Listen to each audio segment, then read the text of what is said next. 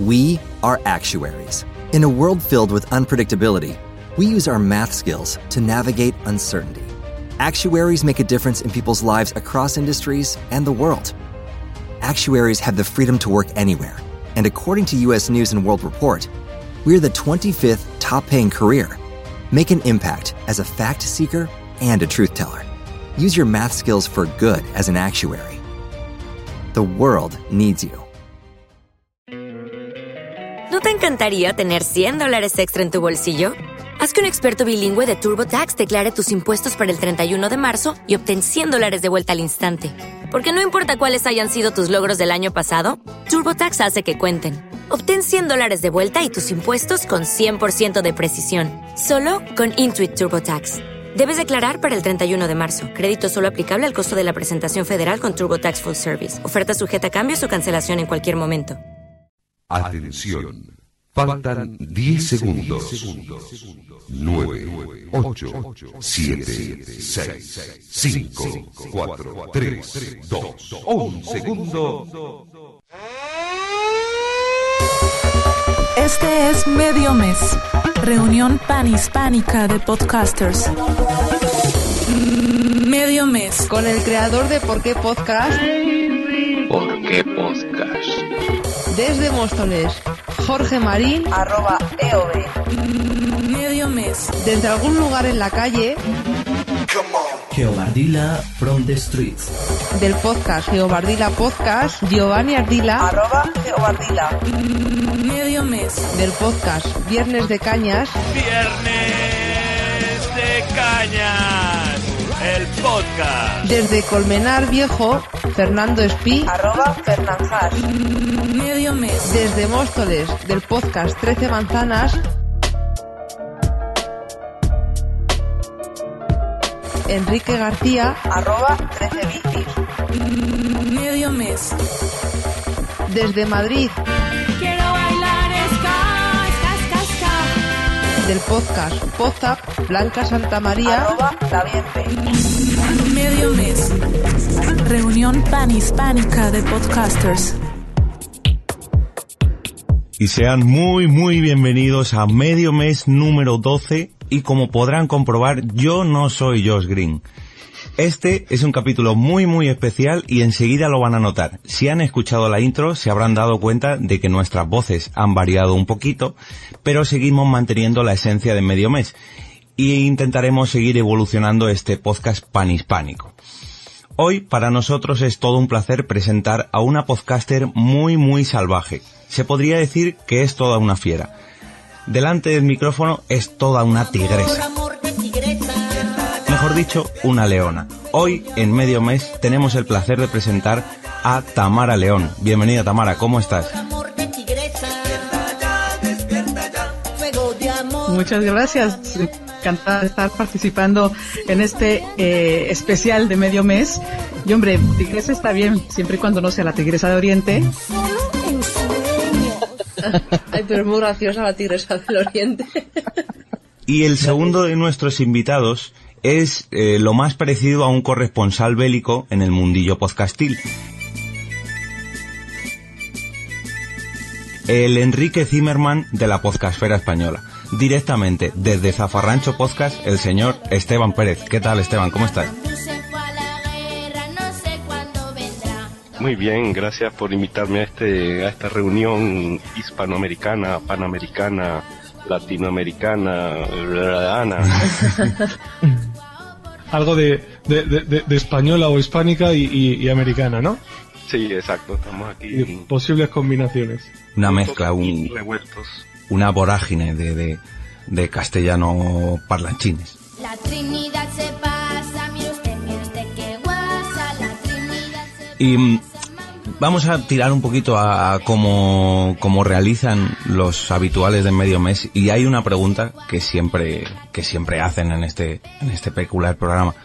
¿Quién la dice? ¿Quién es el Ariel en este caso de hoy? Bueno, pues yo como soy suramericano voy a ser de Ariel. Y básicamente la pregunta es, eh, ¿cómo fue esto de tu primera vez? ¡Cállate, loco! En el podcasting, obviamente. Eh, responde el que quiera, la, la dama primero. Debo decir que tengo dos primeras veces, por raro que pueda parecer. La primera vez No, no, le pasa, le pasa a muchas mujeres. Con el segundo novio vuelve a pasar. La primera vez me invitó un primo que hace podcasting en México a una charla y ya después me explicó un poco lo que era el podcasting. Ya la segunda vez, un poco más en serio, eh, o digamos, haciendo lo que estaba haciendo, fue por una invitación de Quique Silva para participar en Trending Podcast. Trending Podcast. Trending Podcast. Eso habrá sido 2010, posible. Has tenido una tercera primera vez. Eh, no sé. ¿Verdad que sí, Estoy Tamara? poniendo Sí. nerviosa. Fue un te toca. Te toca, te, te, te, te, te toca, te, te, te, te toca. Ah, bueno, claro, también, también. Es, es que el- claro, te habla- toca fue muy bueno, fue muy divertido, la verdad. Hablar en español es hablar en español, ya lo sabes. Eso sí lo puedo decir. Es divertido, tío. No os adelantéis, no os adelantéis al guion. Eh, Esteban, ¿cómo fue tu primera vez? Eh, buscando información en internet eh, sobre una serie de televisión, no recuerdo cuál, y caí en el blog de Teleadictos.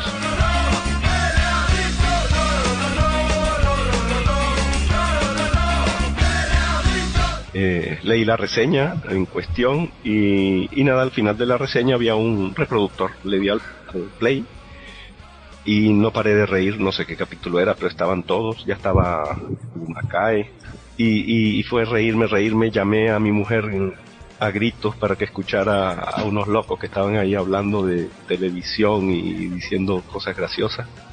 Y, y bajé todos los todos los episodios de, de Teleadictos del primero al último, los escuché en fila y ahí me fui enterando gracias a las promos y eso que había más programas parecidos amateur.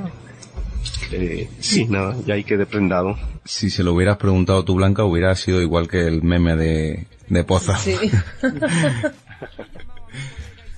Bueno, y mm, cuando, cuando llegasteis a España, ¿notasteis mucho la diferencia en la jerga eh, que usamos en los podcasts que se hacen aquí en España a los que eh, habíais escuchado anteriormente de Venezuela, de México, no sé, de, de otros países? O sea, ¿se nota A mucha ver. diferencia? Se nota. Yo no sé cómo haya sido el caso de Esteban, pero eh, ya no en podcast como tal, sino en la vida cotidiana, sales a la calle y, y es una historia totalmente diferente. Para empezar, desde el tono para hablar. Los españoles gritan un montón. Llegamos, somos españoles y se nos nota desde que bajamos. Queremos camuflarnos, integrarnos y mientras lo intentamos más se nota que sobramos. A mí me costó meses, por no decir años, darme cuenta de que no se estaban peleando, sino que se estaban saludando o estaban conversando. Me costó mucho trabajo darme cuenta de eso. De pronto yo veía a dos personas hablándose fuerte y, y manoteando y gesticulando muchísimo y pensaba que de verdad se iban a agarrar a golpes. Luego ya me daban cuenta de que no, de ¡Hala, hasta luego! Y se dan un golpe en la espalda y tan tranquilos se iban cada quien a su, a su camino. Esa parte personalmente me costó mucho trabajo asimilar. Pues ahí en Zaragoza gritan, gritan Sí, poco. Ya, bueno, eso también es cierto, también es cierto. Aquí son, y aparte gritan y gritan como muy, no sé, tienen su ritmito y su, su, su acentico. A la mañana. Por supuesto, a la mañó. eso me pasó a mí. Esteban, insisto, no sé cómo le habrá, le habrá parecido al aterrizar. Exactamente igual, pero y con y con baturros, pero en, en 1980. Porque el, yo los podcasts los descubrí ya teniendo 10 años en España, o sea que lo de- no tuve conflicto con el Ya estabas acostumbrado, ¿no? acento, ya estaba acostumbrado, ya. Pero mi primer contacto con el con el eh, castellano de España fue escuchando hablar a mis primos en un viaje que hice familiar durante todo el verano de 1980. Llegué a casa de mis primos en Zaragoza, me cogí, dejamos la- las valijas y mi hermano y yo nos fuimos con los primos a la plaza del, del barrio a, a tertuliar con gente de 16, de 18 años y no nos enteramos de nada durante Mi hermano y yo nos veíamos. y me dice, ¿Qué dice? Tú sonríes y dices sí, sí, sí y ya está, eso funciona. Sí, buena, sí, buena y después, nada, te vas haciendo el, el, el oído y, y ya llegamos. A los tres días ya se pillaba todo, pero, pero es, el primer contacto es, es tremendo. Mi esposa aquí, cuando llegó, ella nunca había venido a España y, y la, y en el 2001 que vinimos tampoco no entendía, sobre todo la radio, la radio la perturbaba mucho porque decía que hablaba muy rápido y no entendía. Es que hablan muy rápido, hablan súper rápido. A mí, además de eso, del... del, del Porque hay mucha publicidad. eso, no, pero además, ¿sabes qué me pasa a mí? Que de pronto cambiaban de un tema a otro y yo no me daba cuenta en ese cambio de tema. O sea, yo pensaba que seguían hablando de lo mismo y no, ya me había quedado como tres o cuatro temas atrás porque era un constante hablar, hablar, hablar, hablar, hablar, hablar. Y sí, efectivamente, yo me quedaba a la mitad de muchas conversaciones. Luego ya vas haciéndote un poco más al oído, pero al principio es complicado. Y retomando lo que, lo que preguntó Jorge, ¿no os hacéis la picha un lío cuando escucháis eh, podcast de vuestra tierra? Pensaba que ibas a decir expresiones como la picha un lío. Correcto, una, una, gran expresión, sí. De- ey, después tenemos que hacer una sección sobre los latinismos, ¿eh? Sí, sí, sí. Son los localismos, perdón, los localismos. Los localismos. Yo creo que iba más enfocada la pregunta a eso, a la diferencia que hay entre el, significado de la misma palabra eh, para vosotros allí y cuando llegasteis aquí, escuchar esa- el, el coger, el coger aquí es coger algo.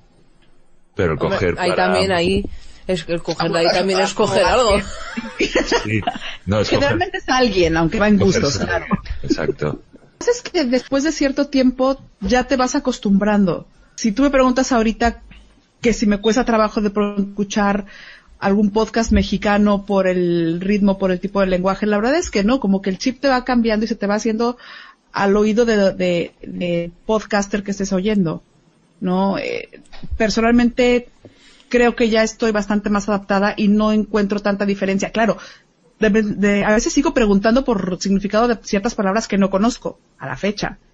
¿No? Pero, por ejemplo, intenta explicar la picha a un lío en México. es súper complicado. Yo, yo estuve con el, con el, con el venezolano, llamémoslo así.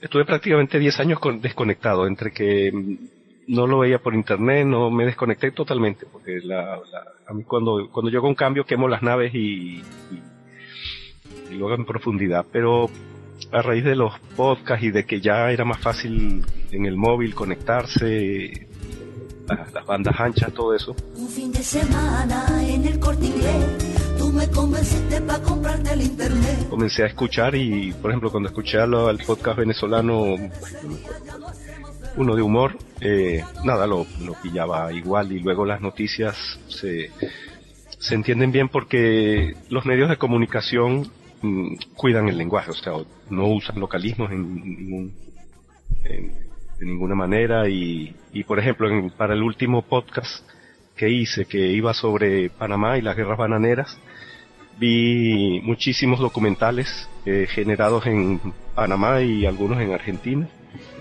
y sin ningún problema eh, correctamente escritos correctamente locutados o sea no ningún problema. Cuando llegues a Madrid, voy a ser temperatriz de lavapiés. Bueno, pues la siguiente pregunta es eh, ¿cuál ha sido la situación más embarazosa que te has encontrado relacionada con la jerga española? Tiene que haber algunas, varias. Mm, Yo si tienes alguna mente, la- Esteban, te toca, sí. porque es que yo en este momento no me acuerdo de ninguna. ah la nuestra sucedió sucedió recién llegado pero es que total el- llegamos a Madrid ya con las naves estaban ardiendo y teníamos y tuvimos que esperar en en Madrid eh, todo un día para coger la conexión, o sea, todo el día desde la mañana hasta la tarde. Entonces fuimos a visitar a una prima muy querida que tengo en Madrid, en la Torre Picasso, trabajaba en ese entonces. Y durante su almuerzo nos vimos, ¿no? Y, y estábamos en el bar tomando un refresco o algo así y mi esposa le dijo a la niña que a- al momento tenía seis años que por favor le pidiera al camarero una pajita. Digo, un pitillo. Pitillo. Un pitillo. Que es el sinónimo de pajita en, en- en Venezuela y otros países.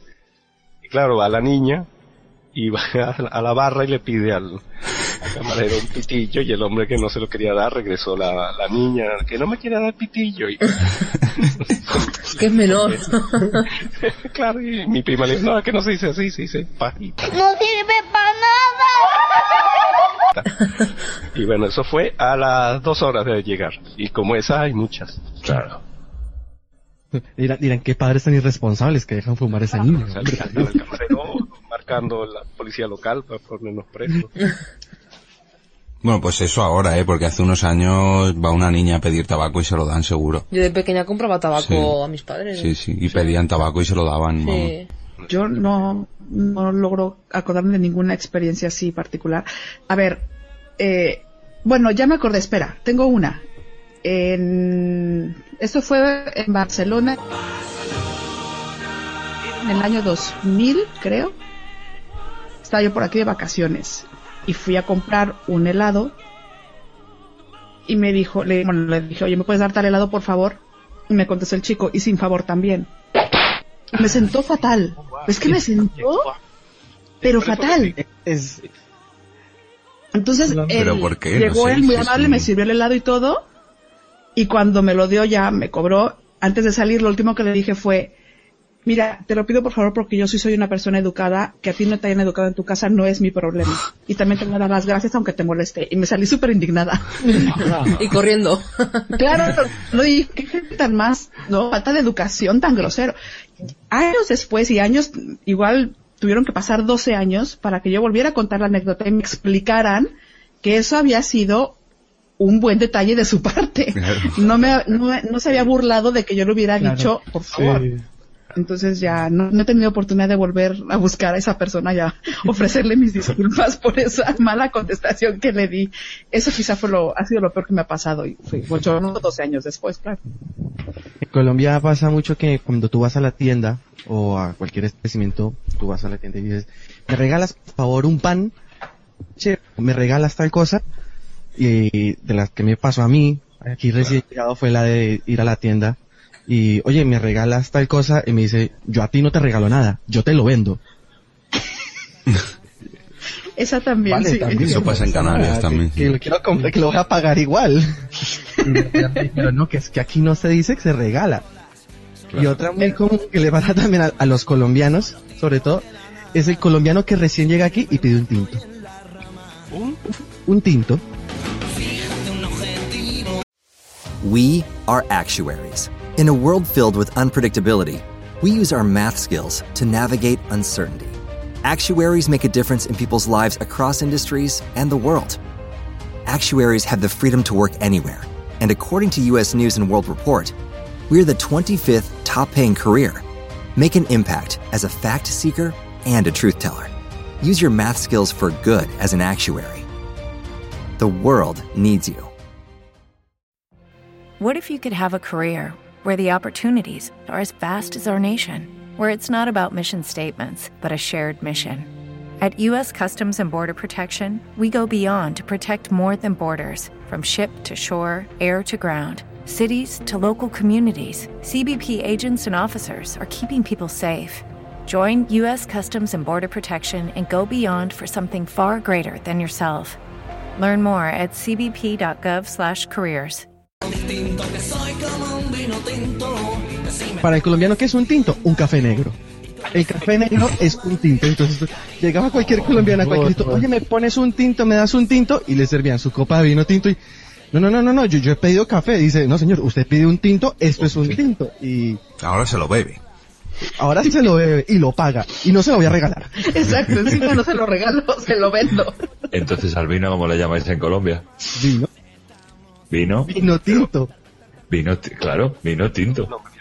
Pero es que en Colombia el consumo de vino y de café es completamente desproporcional. Entonces, todo el mundo, desde los niños, toman café, o sea, todo el mundo sabe que es un Oh. tinto allá. En cambio, el consumo de vino no es algo tan común. Pero ¿y los niños desde pequeños tomando café? Hombre, a mí me da, yo desde que tengo uso de razón a mí me dan café, o sea, no te dan un- el café americano expreso, te dan un café con leche. O sea, el bueno, pero- pero que No sé. el colombiano está acostumbrado a tomar café de toda la vida de siempre. La culpa la tiene Juan Pero- Valdés. En Venezuela es igual, ¿no? se le da un café muy blanquito Sí. y desde pequeñito. De todas maneras, en, en, en Latinoamérica, pues yo por lo menos los, los que he conocido, que he conocido de varios países, tomáis el café este americano que es aguao, que no sé, no sé por qué os gusta eso. Eh, Es un, una, un aguachote ahí que no sabe a nada. café 70 agua. Toman eso. Pero ¿cómo, cómo es ese café? Es No, que- no, no, ¿Nunca has visto el, el café americano? Pues Sí, lo he visto, pero yo pensaba que era igual que el café de aquí. pues Bueno, no sé. en agua, básicamente, y es un, pues, no sé, a mí es que El café de greca, que llamamos nosotros en Colombia, que es un café muy concentrado. No sé si en Venezuela también hay, Esteban, la greca, que en, en las cafeterías está la greca, entonces una, una llave de la greca da café concentrado y la otra da agua caliente. Y cuando tú pides un tinto, pues te dan un poquitico de café, te lo rebajan con agua y te tomas tu tinto. Además que son los pocillones, no son las tazas pequeñitas, son las tazas grandes. En Venezuela hay de todo, porque la emigración italiana es fortísima de- detrás de la española y, y la, el café se bebe en que no tiene nada que ver. cualquier parte del mundo. Mm, Lo vas pidiendo según el gusto, pero en cualquier bar está la cafetera Gaggia o cualquiera de estas marcas italianas y puedes pedir todas las variedades y si está manejada por italianos, bueno, te podrás imaginar que el café sale bastante bien. Ahora ha sido casualidad lo del He conocido varios mexicanos, algún ecuatoriano y peruano que beben el café americano este, o aguao, no sé. Americano, sí, americano. Bueno, de hecho, yo aquí también, bueno, aquí no, en México, eh, también tú llegas a pedir un café y te van a servir un café americano, es decir, un café muy diluido. Y si quieres un café como los que aquí son café, entre comillas, normal, tendrías que pedir un express. Express se llama o expreso, no sé. Pero bueno, la pronuncia- ese, tienes que pedirlo. Porque si no te van a dar, si tú llegas a tomar un café normal, te van a dar un café americano. ¿Y Aquí si llegas a pedir un café normal, te van a pedir a dar un café expreso. ¿Y, y qué tienes que pedir? ¿Un, un espresso con leche? Sí. En Venezuela el café estándar es el marrón, que equivale aquí al café con leche de cualquier bar. O sea, es un café pequeño, concentrado, con poca leche. Ese es el que pide la mayoría de las personas. ¿Y cómo lo pides? ¿Me das un marrón? Me- dame un marrón. Aquí no, aquí no lo pides así. No. Aquí no bueno, queremos eh, marrones. Estamos hablando de, po- de podcasting, chicos. Vamos, vamos con el podca- podcasting hispano. Vamos a ver, ¿veis mucha diferencia entre los podcasts de cada uno de los países de habla hispana o...? Yo justamente hace un par, perdón, hace un par de semanas, un mes por ahí, estuve hablando con Josh Green justamente acerca de diferencias que podemos encontrar en los podcasts de allá y de aquí. En formato, allá tal vez ha hecho mucho daño, y a ver si no, no me arrepiento luego de decirlo, un hombre que se llama, ya se me fue el nombre, caray, espera, empieza con O. Déjalo así, déjalo así. Sí, No me importa. Sí, es que se me olvidó, ¿eh? La suerte se está mirando, se me olvidó cómo se llama este hombre. Eh, Olayo Rubio, ya está. Perdón, tendría que decirlo. Y daño entre comillas porque es quizá una de las personas más famosas de radio de un cierto grupo de personas que podrían ser más del perfil del podcaster. Y como todo el mundo empezaba a escuchar a Olayo Rubio, hacer el podcast de Olayo Rubio, creo que fue durante una época el podcast más escuchado. Sí venía de radio comercial, entonces tenía un público muy amplio. Todo el mundo que empezó a hacer podcast empezó a querer ser como Olayo Rubio. Entonces el podcast fue mucho hacia ese sentido. Ahora sería súper complicado y es una de las cosas que más admiramos, tanto Green como yo, armar un ambiente de podcasting como hay en España, porque allá yo creo que tiene que ver el territorio o las diferentes áreas y zonas del país. Yo no sé, son- también tendrá que ver, por supuesto, que son diferentes economías por regiones o en una misma región y el equipo, comprar el equipo para hacer podcast, aunque parecería muy económico dependiendo de qué situación esté cada Sí. persona, pues no lo es tanto. Este, es muy complicado intentar armar un panorama general de cómo está el podcasting en México. No sé si me expliqué con tanto rollo. Sí, Sí, empezó sí. a ser de una cierta tendencia, siguiendo, insisto, el estilo de Olayo, pero luego ya se fue derivando y ahorita quizá lo que más esté en auge es el podcast, que significa un programa de radio emitido en directo, después subido a cualquiera de las plataformas. De todas Eso formas, quizás es lo que más está escuchando. por ahí en ¿Cómo México se usa más el Spreaker, ¿no? Suelen grabar más en Spreaker. No, es como aquí, pues Spreaker es una herramienta nueva y allí se está usando igual, o sea, vamos, no sé, yo Sí. veo que hay, pues como aquí, hay diversidad, hay gente que lo usa y gente que no. No, pero está habiendo un incremento de, de directos gracias a Spreaker. Creo que es una herramienta muy sencilla de utilizar. Sí. Yo, yo escucho, bueno, podcasts españoles y luego británicos e italianos. Y, y hay de todos, los británicos hay muchos que simplemente cogen el micrófono y se lanzan a, a- a- a hablar sin, sin entradilla, sin nada, simplemente el contenido que es muy interesante, o sea, si te interesa, te enganchas. Yo escucho básicamente de historia, ¿no? Y de eso abunda en, en, en lenguaje eh, inglés. Y, y hace poco comencé a, a escuchar podcasts italianos.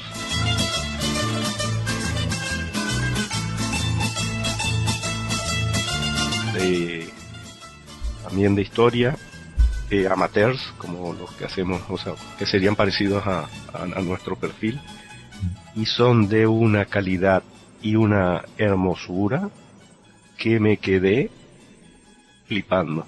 Son los italianos. Sí. Sí, sí, pero una cosa así como que, imagínate que estás viendo a un Ferrari recién salido de una cadena de montaje, pues eso, o sea, una cosa que, Dios mío, que el, el lenguaje, la, el cuidado, la música, el volumen, una cosa, he escuchado dos, pero esos dos fueron mi primer contacto, ahora lo estoy ampliando y quedé impresionado. Sí, Luego se tiene que mover gente en Italia también. Habría que preguntarle a Tonia cómo está, imagino que ya lo sabrá. Spreaker es italiano, ¿no? Spreaker es italiano, sí. Sí.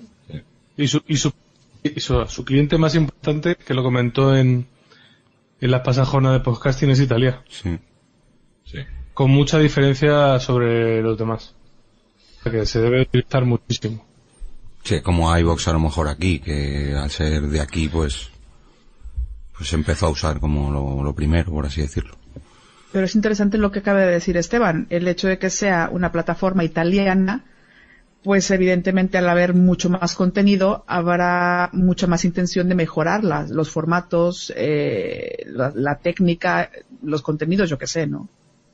Sí, eh, los que yo escuché no eran de Spreaker, eran normal, como hacemos nosotros, como cada quien trabaja y, y no tenían nada que ver con, con Spreaker. Me encontré un- una página que tiene, que decía algo sobre podcast italiano, muy pequeñita, muy cutrilla la, la página, eso sí.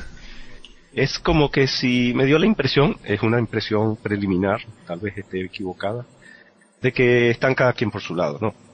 Todavía no sean eh, esta clase de, al menos este tipo de podcaster que, que, que invierte mucho tiempo y, y cuida los detalles, ¿no? Eh, De hecho, la chica que escuché el viernes trabajando, eh, historiadora y, y ya estaba publicando el segundo libro de lo que contaba en los podcasts. Y ella, sola, sin referencia a más nada y un espíritu libre. Mira, a lo mejor te, te escuchan este episodio. Bueno, y al hilo de la pregunta de antes, Fer, déjale aquí que alguna, que no ha dado ninguna, me parece. Sí, hombre. Ah, sí. Ah, perdón. Pues nada, Fer. No, no, paso. Pues- el becario se vuelve a cerrar en su zulo. El zulo del becario. Con el señor Fernández. También soy becario en medio mes. Venga, dale. Pues tráete un cafecito, pero no americana. Un expreso con leche. No, Un quería. marrón, un marrón. ¿O no? Por los marrones, Fer. Pues cinco marrones. No, era simplemente que qué podcast nos, recoman- nos recomendaríais de vuestro país. Sus amigos, pi, sus amigos. Desnudar el cuerpo como sea. El alma, no con cualquiera. Y que lo hagan conmigo es un privilegio. Pi y sus amigos podcast. Eso, Pi sus amigos. Gracias. no, que está chiquita, apenas están haciendo Pi sus amigos. Está dando sus primeros pasos. ¿Qué podcast recomiendo de mi tierra? Pero Pi y sus amigos es español. Es que Pi sus amigos no sé de dónde sea. Pi sus amigos es de donde lo quieran poner. Si quieren ponerlo en México, que sea de México. Si quieren ponerlo de España, que sea de España. Pi sus amigos es de quien lo adopte. España hispánico. Eso, gracias. Es mes. Sí, la verdad es que. Ay, pues la verdad es que. Los de Josh Green, evidentemente. El live. Transmitiendo en vivo desde la Ciudad de México. Joss Green Live. Joss Green Live. Josh Green Live. Es que es complicado porque. Es muy difícil para mí recomendar un podcast porque al final depende del gusto de cada quien. Y los podcasts en México, hasta donde yo más o menos he explorado un poquito, suelen ser más especializados. Entonces, mejor preferiría que cada quien se echara un clavado, un brinquillo ahí en el mundo de la podcastfera mexicana a ver qué encuentran. Pero, ah, ¿Especializados a qué te refieres? Eh, suelen ser, por ejemplo, muy enfocados a cuestiones sociales. Eh, hay quienes siguen imitando hasta cierto punto lo que sucede en la radio comercial, la radio musical. Pero hay mucho, mucho, mucho podcasting, por ejemplo, de política, pero de política no solamente de discusión, sino incluso hasta propositivos. Hay mucho de generar opciones distintas. Hay mucho que habla de educación. Hay mucho que habla, por ejemplo, de eh, cuestiones rurales. Hay, están haciendo mucho podcast para los lugares o para los espacios que no alcanza a cubrir la radio comercial. O sea, que no son de, Es muy de activista, pues. Sí. No, no son de cine y tecnología. Eh, los haya, quizá los haya, pero, pero no los tengo yo registrados o no los he encontrado. Son un poco más eso, de, de cuestiones sociales y activistas podría ser. Algo más Algunos serio. de nutrición. Bueno, Eh, pero- hay muchos que tienen que ver, por ejemplo, con este, con esto que está de la buena alimentación o de alineación de chakras y, no sé, hay, insisto, hay de todo un poco realmente. Pero como diríais allí, ándale, lánzate, dime uno. Ándale, manito, nosotros no hablamos así. Sí, hablando así. Aquí hay tomate. An, cuate, aquí hay tomate. ¿Qué daño nos ha hecho ese anuncio, por Dios? ¿Qué, qué daño ha hecho al país?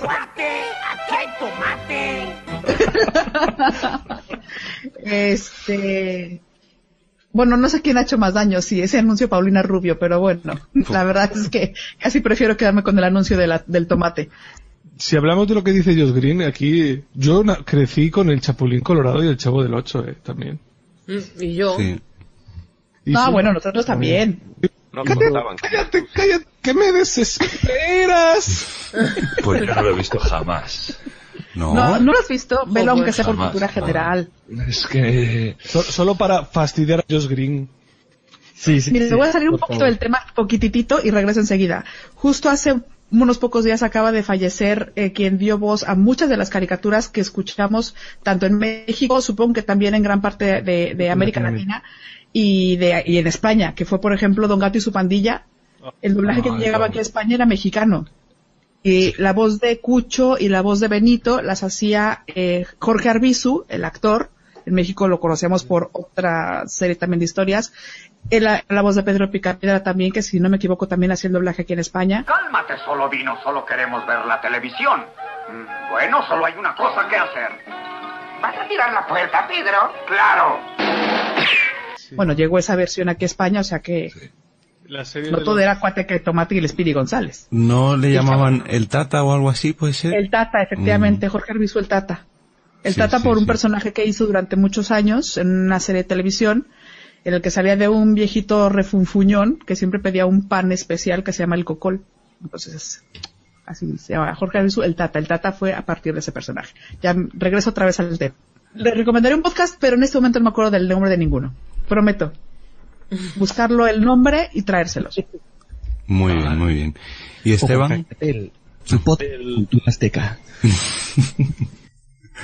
Pues es una buena pregunta. El podcasting venezolano. El, hay, hay uno, vamos a entrar rápidamente con la recomendación, eh, que creo que es prácticamente el único, Eh, se llama Que se vayan todos.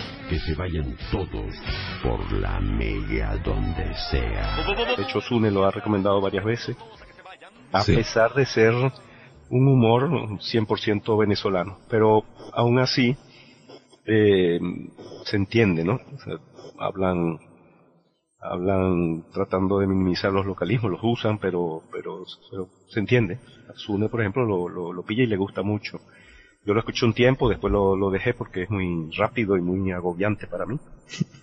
y, pero, pero ¿qué pasa? Es un pro, es un programa, me parece que nació como podcast en algún sitio y muy rápidamente fue absorbido por la radio, que ese es el punto al que yo quería llegar. Eh, lo que es la comunicación eh, vía audio en Venezuela está controlada absolutamente por el, por las radios comerciales, o sea, la cultura de la radio en Venezuela es, es muy grande y, y la alternativa podcast no, no ha surgido. Yo ahora, durante esta crisis venezolana, eh, la estoy enfrentando como casi casi como un zafarrancho, ¿no? La, la estoy siguiendo, estudiándola como si fuese un asunto histórico ocurrido hace mucho tiempo y que lo voy viendo día a día, ¿no? Eh, por lo tanto, Dale más potencia a tu primavera con The Home Depot. Obtén una potencia similar a la de la gasolina para podar, recortar y soplar con el sistema OnePlus de 18 voltios de Ryobi desde solo 89 dólares. Potencia para podar un tercio de un acre con una carga. Potencia para recortar el césped que dura hasta dos horas. Y fuerza de soplado de 110 millas por hora. Todo con una batería intercambiable. Llévate el sistema inalámbrico OnePlus de 18 voltios de Ryobi. Solo en The Home Depot. Haces más. Logras más. Eh, sigo las dos partes, eh, veo noticias de un lado y del otro, leo reseñas de un lado y del otro. Y, y nada, o sea, haces una búsqueda de podcast que sería un momento muy bueno para Sí. manifestarse tanto los unos como los otros. Y no hay ni uno, ni uno, ni uno. Todo va por Twitter y todo va por las radios o las televisoras eh, nacionales o extranjeras, ¿no? Entonces, eso significa que en un momento tan importante como este no haya podcast, eh, ya lo dice todo, ¿no? Pero Esteban, ¿tú no crees que eso puede ser debido también a la represión que pueda existir? No, si es que el- la gente, lo que es el Internet, se está comunicando. o sea, si hay blogs, a lo mejor, ¿por qué no hay podcast? No, Claro. no, o sea, la, la gente puede, la gente está usando Internet como válvula de escape eh, y, y publica lo que quiere. eh. E inclusive las radios comerciales, que yo pensaba que no, porque yo, como les dije, durante 10 años no estuve en contacto. He encontrado radios comerciales en las que expresan opiniones contrarias al gobierno bastante abiertamente. En radio, en radio, en televi- televisión es otra cosa, que es la que de verdad mueve las masas, ¿no? Y, y nada, entonces no hay. He, he puesto Venezuela, he puesto Crisis, una cantidad de búsquedas, tanto en Ivo como en cualquier plataforma, y no he encontrado nada. Simplemente aparece. Si hay, pod, si hay podcast eh, viejos de intentos que han hecho de transmitir alguna clase de cultura o de transmitir músicas, pero ves que nacieron y murieron, se duraron varios meses, eh, el último programa ha sido colgado hace un año. Lo que pasa es que eh, yo creo que para hacer podcast hay que estar eh, en paz espiritual. Y, y es lógico que tanto de un bando como del otro allá eso no existe y, y que vas a tú a sentarte a hacer un podcast sobre historia de Venezuela o sobre la estrella matutina eh, si estás amenazado sea por uno o por otro bando. Entonces, claro, yo creo que esa es la razón por la que no hay. Al menos con el perfil nuestro de- del podcasting español. Sí, no, no es la misma situación, claro.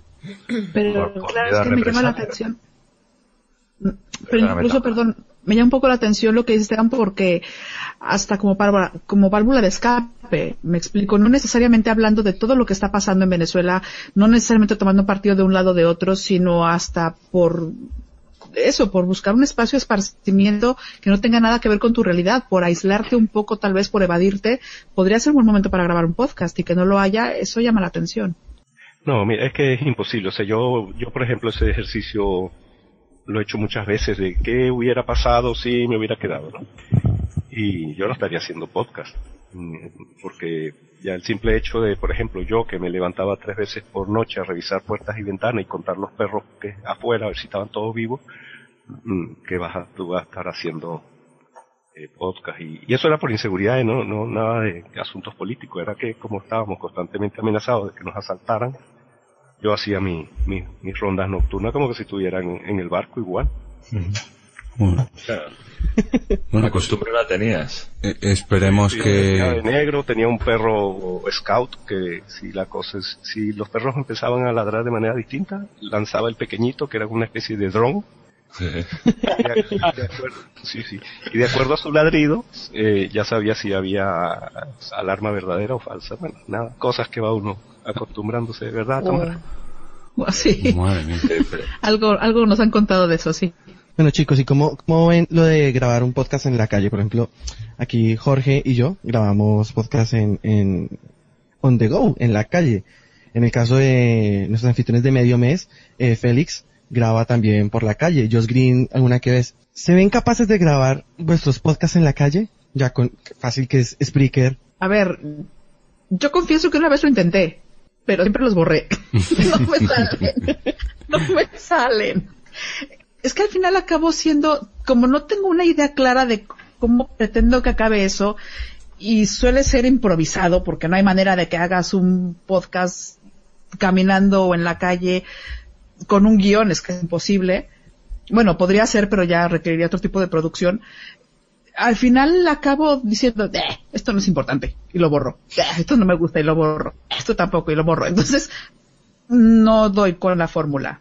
O sea, entiendo que podría hacerse, pero, porque aquí ustedes lo hacen. Sí, sí. Pero no, no sé, no, no, yo no, no sé si pueda algún día. Lo seguiré intentando, pero no garantizo nada. Es tan fácil como enciendes Spreaker, le das a grabar y graba y ya directamente Ya, que lo hombre, suba. pero Directamente lo subes. Cuesta hacerlo porque es que la gente, a mí no sé, yo muchas veces cuando he grabado contigo Espera, es que espera, la gente espera. te... de- Dejémosle a Esteban y luego yo cuento mi experiencia personal. Vale. Eh, bueno, algunos conocéis Zafarrancho, que es un podcast altamente guionizado y que tiene mucha investigación detrás y, y un guion que lleva semanas elaborar. Eh, pero sí he hecho un par de trabajos de campo, así lo llamé yo. Sí. Que eh, en el quinto episodio, por ejemplo, en medio de una Es verdad, qué bueno, sí.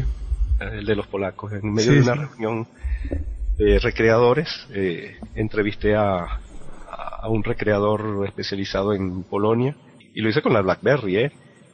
Le di al botoncito de grabar en el momento. No había guion, eso sí. La entrevista salió sola y quedó bastante redondita para mi sorpresa. Y, luego una segunda entrevista a una, a una productora de animación. Eso ya fue más fácil porque era en, el estudio de ellos y en un escritorio y no hubo mayor contratiempo. Eh, pero hasta ahí creo que es donde... Ah, bueno, también hay una especie de proyecto que ya una vez se lo comenté a Gojix eh, para hacer un crossover con Istoka.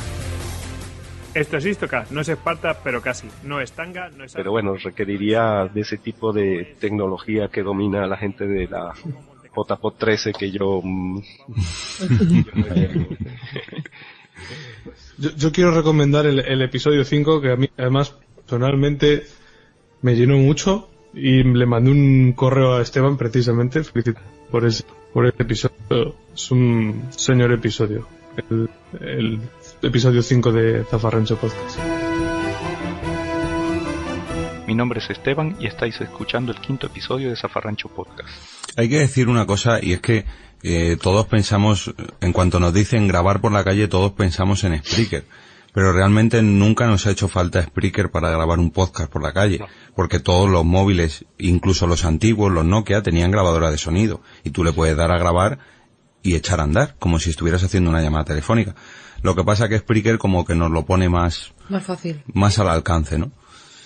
y Pero- te, y te evita, te evita un ataque cardíaco porque después que yo hice esa entrevista que me quedó de verdad muy buena, la puse tal cual sin editarla, la vuelco en el Audacity y, y salía basura. y yo jalándome los tirándome de, bueno, no los tengo, pero sí los tuviera. pero es que estaba desesperado y hasta que al final, después de mucho ver, revisar, era el, lo del, el bitrate, el, los 44.000 y los, Sí.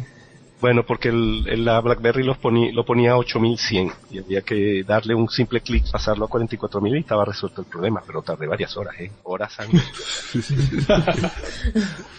No, a mí me ha pasado, yo no sé por qué, pero depende del programa que uses para grabar, eh, tu voz, aunque el micrófono del teléfono siempre sea el mismo, tu voz se graba completamente diferente, porque yo con Blanca, por ejemplo, alguna vez que hemos ido eh, grabando un caminando ando por la calle, es que no suena igual que una llamada de teléfono. O sea, yo te llamo al teléfono y me pasas con otra persona y no se oye igual. O sea, no sé si será Spreaker o si será mi modelo de teléfono o qué, pero, pero no tiene nada que ver. Y luego, otra cosa mm, a tener en cuenta cuando grabas andando, como decía Tamara, es que vas sin guion.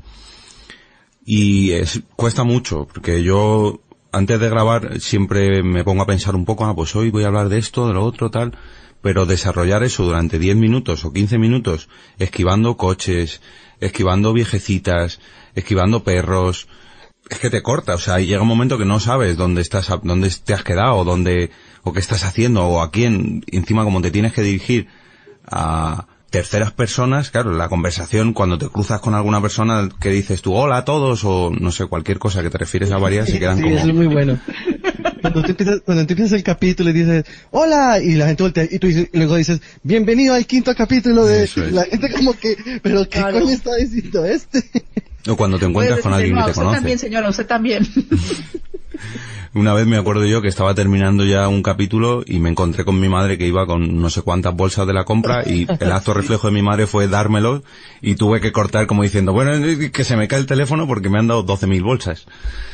Entonces, yo animo a todo el mundo que pueda a grabar un capítulo que no haga como Tamara, que lo publique directamente, que eso es otra cosa que Spreaker ayuda mucho, que según terminas de grabar lo puedes publicar y ya, mira, que sea lo que Dios quiera, ya que se lo gente. que sea lo que Dios quiera. Esa es la historia. Mm. Que Primera cuando dices, jornada de "No, que sea lo que Dios quiera. A mí me pasó con... No, pero Ah, perdón, perdón. No, no, rápido. Era solamente para decir, claro, es que un formato como caminando se puede hacer, es que de hecho, si no se hiciera como lo haces, no tendría ni siquiera razón de ser el nombre, Claro. ¿no? Pero me parece impensable un podcast del formato y de la producción que requiere Zafarrancho, es que es imposible. Sí, sí, Quiero sí, decir, habría que hacer algo que de entrada sabes que tiene que ser espontáneo, que sabes que va, que no puede ser perfecto, ni técnicamente, ni vocalmente, ni de ningún sentido. Es decir, no se puede esperar un formato podcast de tipo de zafarrancho que se ha grabado en Spreaker, porque entonces ya es otra historia, es algo totalmente diferente. Molaría que grabases un zafarrancho dentro de un tanque o dentro de un F-15 o cosas así. Sí, pero serían, serían agregados, serían Sí, hechos en, el, en el momento, grabados con algún adminículo pequeño y, y luego incorporado como un clip de audio. Creo que es verdad lo que dice Tamara, o sea, es imposible. Sí, sí, no, no. Yo creo que no todo se puede hacer en, en directo. no. De hecho, Sí, por pero ejemplo, o totalmente sea, de cuando la invitación que llegó de la JPod de Barcelona invitando a los directos, o sea, yo ni me lo pienso, o sea, que me va a estar viendo la gente tartamudeando y, y leyendo un montón de páginas. Qué aburridísimo. Sí, es que depende mucho del formato. Y en- Claro, hay podcast que sí puedes hacer en directo y podcast que no, es imposible, es eso. Claro. Pero yo creo que todo Hombre, el pero mundo... Hay eh, eh, un directo con el software de Istocast. Hace todo eh, Eso una- sí. Una, una charla ahí, Esa sería muy buena. ahí de, de historia entre, entre vosotros no estaría nada mal, ¿eh? Eh, ya hicimos uno, ya hicimos un crossover entre Istocas y Sí, sí, sí. Coronel Kurt y a la gente le gustó mucho. Fue en plan tertulia. Eh, teníamos unos temas previamente acordados, cada quien habló, pero se hacía en plan, ter- o sea, lo que hicimos fue copiar el, el formato de, de Istocast con Gojix. Nos pasarás ese link, ¿no? Eh, sí, vale. Eh, con el, con el Gojix como moder- moderador que tiene mucha experiencia y, y salió muy bien, a la gente le gustó mucho y eso que fue bastante largo, ¿eh? Sí, es largo, sí. Yo lo, yo lo escuché y podéis hacernos la competencia. Pero eh, fue, fue divertido. Muy recomendable también. Y si tuvierais que elegir un podcast typical Spanish, para que me entendáis, el número uno, ¿cuál sería? Bueno, pero espérate, espérate, espérate. Ah, perdón. Vamos a matizar la pregunta. Sí, por el- favor. Un, un- un podcast español O un podcast typical Spanish, que no tiene... Es lo mismo. Hombre, un español. A ver, pero ¿qué entiendes tú por typical Spanish? Pues si tú le preguntas a un inglés que te busque un podcast de Typical Spanish, va a buscar uno donde salga una sevillana cantándote... No, hombre. La española cuando besa es que besa de verdad, que a ninguna le interesa besar por frivolidad. A ver, un, un podcast español. Es difícil, pero... Es difícil, bueno, pero ese, ese podcast que, que, que esperan que, que se actualice el feed diga Ese, "Otro ese. capítulo de me lo voy a ir ya. No, pero en plan que sea así de aquí y que yo considere que sea de aquí, que represente España y las distintas partes, sería Gravino 82, Bienvenidos al episodio número 100 de Gravino 82. con, con, con sus distintos personajes, aparece el gallego, aparece el... Cuando aparece el gallego yo me muero de la risa. Entonces, digamos que como se tienen tantos personajes y se pasean por toda la geografía española y mundial, eh, no podría entrar en esa, en esa difícil pregunta.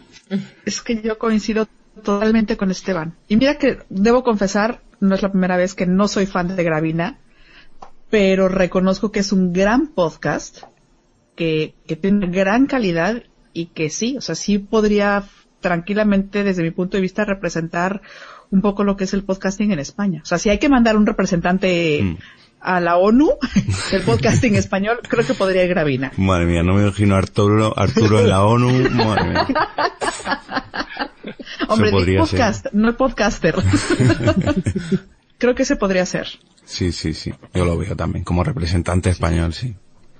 Diciendo en la ONU, es que no tengo internet en el bracito. No sirve para nada.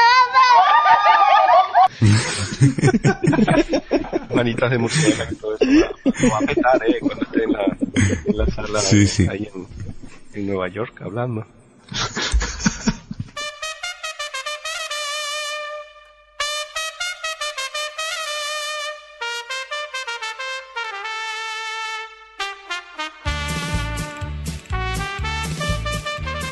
Em, ¿Grabarías un podcast basado en la tauromaquia? Yo no, porque no sé. O sea, no, no tengo idea. que la no tengo idea. Mi único acercamiento con los toros ha sido una vez que me llevaron un primero de enero a la Plaza de Toros México a beber vino en una bota. No. Y salimos de ahí a comer tacos. Pues, no me enteré ni quién toreó, la gente gritaba ole, yo gritaba ole y venga para acá la bota. No, la bota.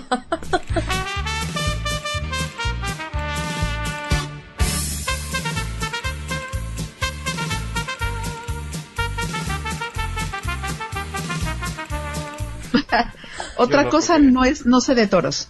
No lo sé. Ya hubiera estado bien para hacer un directo un- por la calle. Te hubieras puesto a grabar con la bota. Estaba pensando. Nada, eso habrá sido 1990 y algo, 90 y hace muchos años ya. ¿Y Esteban, un podcast taurino, te atreverías? No, no, no, porque no me gusta. No te gusta nada. No, no, no. Hombre, si y diga que, que la valentía que muestran los toreros y eso son cosas que, que admiro y que si te pones a ver eh, eh, eh, toco en en Zafarrancho el, el hombre contra contra el entorno. Pero pero hombre yo creo que al toro lo lleva desventaja mucha y, y no me gusta el asunto. Prefiero Pasar. no muriese Pero no lo grabarías porque no te gusta, ¿no? No porque no te veas capaz, preparado para afrontar el podcast. Es, sí, es, eh, te investigas y, y, claro, habría que investigar mucho porque los tauro eh, fans son Taurinos. los taurinos son muy son muy saben mucho y, y claro correrías la corres el peligro de meter la pata fácilmente no Pero requeriría investigación pero hombre yo me imagino que a mí que me va mucho lo de escribir eh, escribir Oh, no, no, que va. No, no te- Hombre, tengo por ahí un secreto que a lo mejor en e- esta plataforma podemos divulgarla. ¿eh? Y el secreto es que estoy escribiendo una novela a mayores. Uh, Anda. Hombre. primicia. Wow. joder. Oh. Y, y, y a mayores literalmente, porque lo que hice fue robarle una hora de sueño, me levanto una hora más temprano. Mi rutina sigue igual, en casa, los zafarranchos, todo eso permanece igual. Lo que hice fue robarle una hora y algo al sueño en la mañana. Y de siete y media a ocho y veinticinco por ahí, trabajo en la novela que ya voy a cumplir un año trabajando en ella. Wow, wow, wow, wow, wow. Yo tengo ¿Cuánto que llevas ya? abiertamente, soy muy fan de Esteban. Muy fan. Yo ya lo Cada era. vez encuentro, no, ya, pero yo también me- desde que si lo conocí soy su fan. Pero cada vez encuentro más motivos para admirar a este hombre, de verdad. Te iba a poner un monumento si me, si me hubieras dicho que grababas un Spreaker de Zafarrancho Podcast así a, a, a las bravas. Pero ya, como no lo has dicho, pero con esto, cuando la Si no, yo colaboro te para, ponemos yo un monumento aquí. para ese monumento, sí, Sí, la verdad que estoy muy contento porque, bueno, primero hice un, hace un año comencé un curso de narrativa tutelado con, con esta gente de, de la, de la productora audiovisual, con un curso basado en Nueva York, es mi segundo curso de narrativa. Y luego en diciembre, después de terminado el curso, comencé a escribir. En- bueno, eh, hice la investigación, descripción de personajes, todo el asunto previo, la- el diseño de la historia. Y lo que es escribir así, da- machacar teclas, comencé el 16 de diciembre. Y hace poco terminé el, lo que sería la introducción, o sea, un- toda novela se divide en tres partes, lo que sería introducción, nudo y desenlace. Y mi introducción, señores, tiene 89 páginas. Wow. O sea que tela, la cosa es gran, cinco personajes en contexto de la Segunda Guerra Mundial, bueno, va. Es Muy fantasía, bien. es ficción, ficción, no, no Ficción. Ya, pero ficción, con todo lo que estuvo en la cabeza y todo el conocimiento que tienes, fue esa ficción... Yo, yo tengo dos comentarios. El primero es, ¿por qué esta noticia la das en un podcast que no es el nuestro? Que estamos haciendo aquí de... Porque no le hemos invitado. Segundo, eh, en la JPod que toque eh, tendrás que echarte una firmita, un autógrafo en el libro en cuestión. Sí, que se, dan para las 15, ¿no? Porque para las 14 ni, ni hablar, ni- tal vez esté listo dentro de un año. Bueno, si no te levantas dos horas antes y a escribir. Modificas un poquito tu rutina. Hombre, sí, lo, yo creo que, claro, nació como, como dedicado a los oyentes, ¿no? Y ese fue un poco el, ah, le voy a hacer algo que a mayores para, pensando, pero bueno, el asunto ha ido creciendo y se ha ido, como siempre, como los zafarranchos, los zafarranchos empiezan, ah, voy a hacer una cosita pequeña y terminan siendo la tesis del, la tesis mundial. Y, y aquí pasó lo mismo, o sea, nada, me puse y salió una epopeya brutal, ya está, ya está todo definido, o sea, yo sé absolutamente todo lo que va a pasar, todo está definido en una carpeta enorme. Y, y la verdad que está trepidante el asunto, está muy bien. A ver, a ver qué pasa. Madre mía, te veo pensando en la trilogía ya. Sí, Bueno, derechos, a, con- derechos a HBO, serie, producida por Spielberg, JJ Abrams. Próximamente la HBO. Hombre, yo creo que aquí, la verdad es que lo pensé y dije, que ya que aquí vamos a hablar de castellano y ahí sí podríamos ir hacia el localismo. Yo soy ferviente defensor de que cuidemos el idioma, ¿eh? Eh, lo más posible. Una cosa es un podcast de humor y aún así, podcast de humor introducen una gran cantidad de términos que van corrompiendo nuestro idioma y sobre todo la televisión. La televisión de humor, cada vez que sacan un programa, le mete unos hachazos al castellano que se Sí. mueren, ¿no?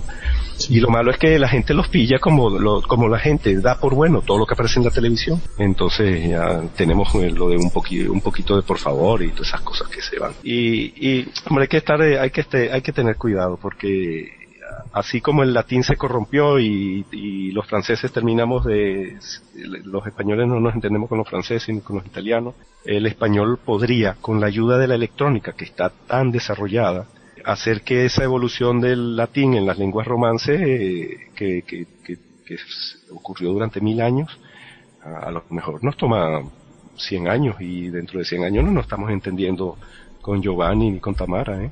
Es un Sí, problema. sí, sí. Cierto. ¿No crees que sería ahora al revés? Que con esto de las, por ejemplo, en el podcast, cada vez se están escuchando más podcasts aquí de, del otro lado del charco y en el otro lado del charco se escuchan podcasts de aquí. siempre que sean en, en- en buen castellano, no hay problema. La cosa es cuando, cuando se introducen términos, eh, términos mm, malos, inventados, eh, y luego, eh, y luego cuajan entre la, entre los escuchas, ¿no? Y se comienzan a, difundir. además creo que un buen punto es más que irlo limitando, irlo enriqueciendo, ¿no? A mí, ahora que he estado grabando, estuve un par de meses en, en México, aproveché para grabar un- algunos episodios de Pi, de Pi y sus amigos. Este, alguien por aquí que los escucha, alguien en España me decía es que están utilizando muchas cosas, están diciendo muchas cosas que yo no entiendo. Y hay momentos en los que estando allá, el oído se me iba, se me hacía, vamos a decirlo de manera, más mexicanizado. Entonces palabras que para mí ya eran cotidianas, después caí en la cuenta de que no lo eran tanto. Cuando grabas un podcast que sabes que van a escuchar en ambos lados del Atlántico, quizá tienes un poco más de cuidado en el tipo de palabras que utilizas.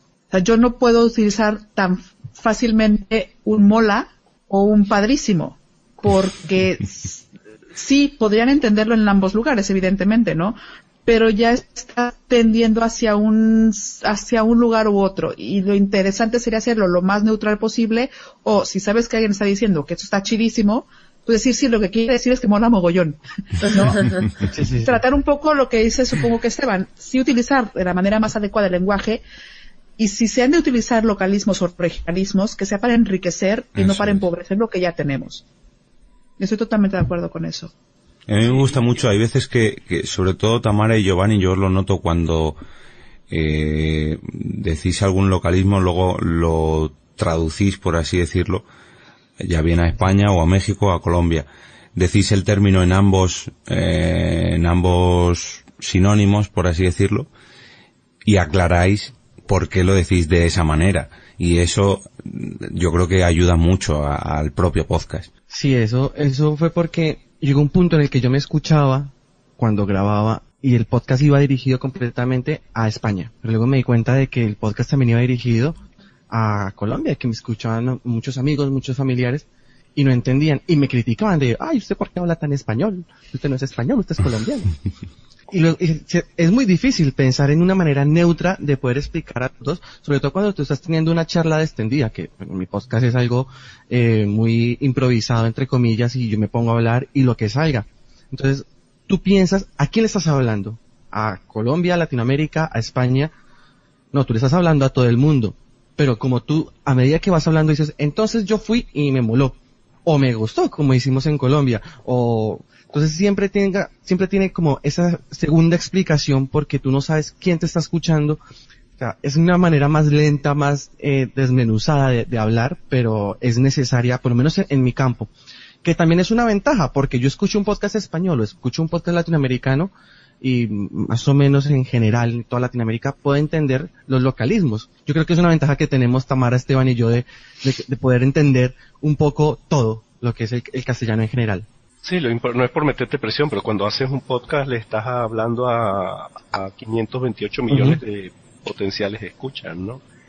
Y Nos vamos todos súper tranquilos ya Sí. de escuchar esa cifra, bueno.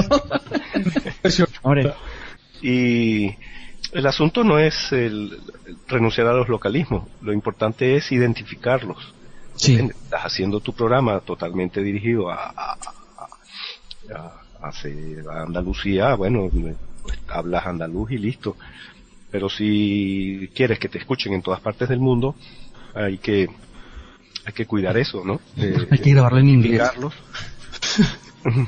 sí, identificarlos y, y luego lo del, lo del neutro, sí, o sea, a veces se confunde lo del acento y lo de la escritura, o sea, una escritura neutra sería esta, digamos que sin localismo, el, usando los términos que se entiendan en todas partes, porque hay palabras que se entienden en todas partes. Cualquier término tiene su equivalente eh, mundial, llamémoslo así.